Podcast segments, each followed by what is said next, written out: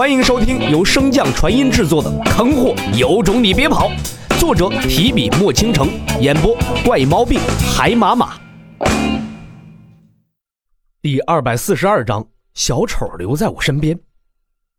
半日时间匆匆而过，正御空向南疾行的四人速度越来越慢。镇荒王一边小心翼翼地盯着前方领头的二人，一边不停向洛尘传音。可是，一个没有神识操纵的纸人又怎么会回应他呢？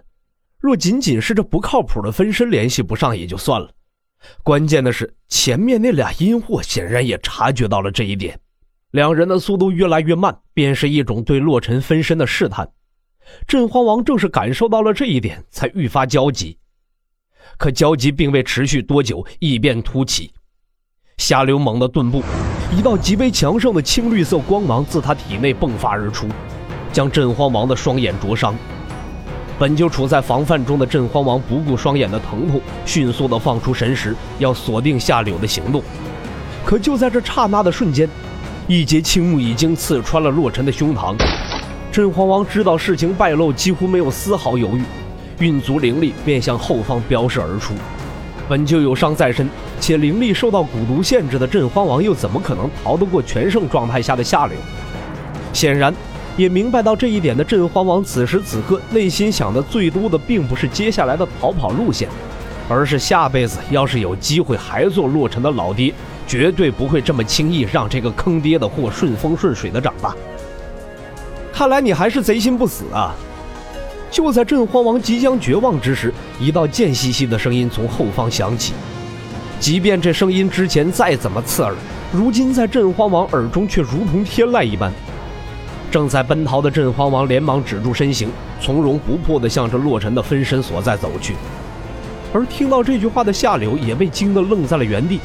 那刺穿洛尘胸膛的青木一时间收也不是，不收也不是。夏柳，说了不让你再起反抗之心。你竟敢违抗我的命令！在下柳一侧，上官九九怒斥开口，不知是因为愤怒还是因为恐惧，那本就迷煞人的挺傲双双胸肌此刻正在微微颤抖，更是令人无法自拔。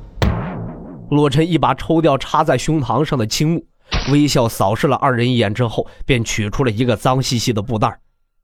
看着正在翻找东西的洛尘，以及他瞬间愈合的伤口，真皇王愈加确信这个分身的实力之强，足够应对夏柳和上官九九二人了。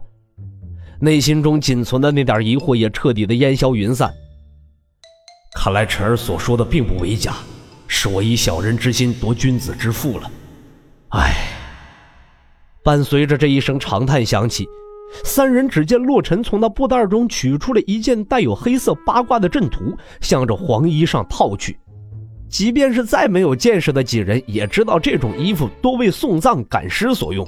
镇荒王看着那不紧不慢系着腰间束带的洛尘，心中自豪道：“不愧是本王的儿子，连分身杀个人都这么有讲究。”镇荒王抬眼向上官九九看去，只见他本就虚弱的面容更显苍白。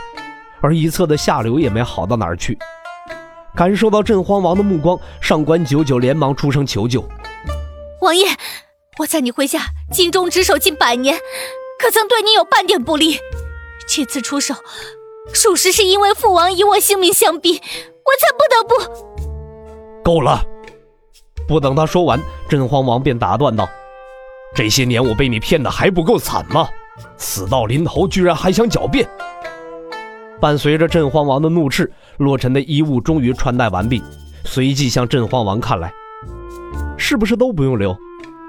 柿子刚要脱口而出的镇荒王，忽然想到自己的蛊毒尚未解决，连忙改口道：“先杀了这个不要脸的下流，九娘被你下了禁制，倒也不怕他会整什么幺蛾子。”身着黄衣的洛尘点了点头，看向下流所在，大喝道。青天大路啊，一路走好啊！花落，原本晴朗的天空迅速被一层黑云所笼罩。就在黑云汇集之间，一片片大如鹅毛的雪花向着夏柳席卷而去。随着那雪花不断的靠近，众人才发现那哪里是什么雪花啊，那分明是一片片索命的纸钱。心感不妙。夏柳连忙向远处奔逃而去。令几人出乎预料的是，洛尘并未阻止夏柳逃离，反而是那看似极为普通的纸钱，却如同长了眼睛一般，紧跟随夏柳而去，而且速度越来越快。不需片刻，夏柳的逃生路线便被尽数堵死，避无可避，那便只有迎战了。夏柳体内的青光再次绽放，他的身体也瞬间化作一颗巨大的青木。无数枝桠向着周围密密麻麻的纸钱扫去。即便是这变身声势浩大，但是在场的几人也没有一个会认为夏柳有活下来的机会。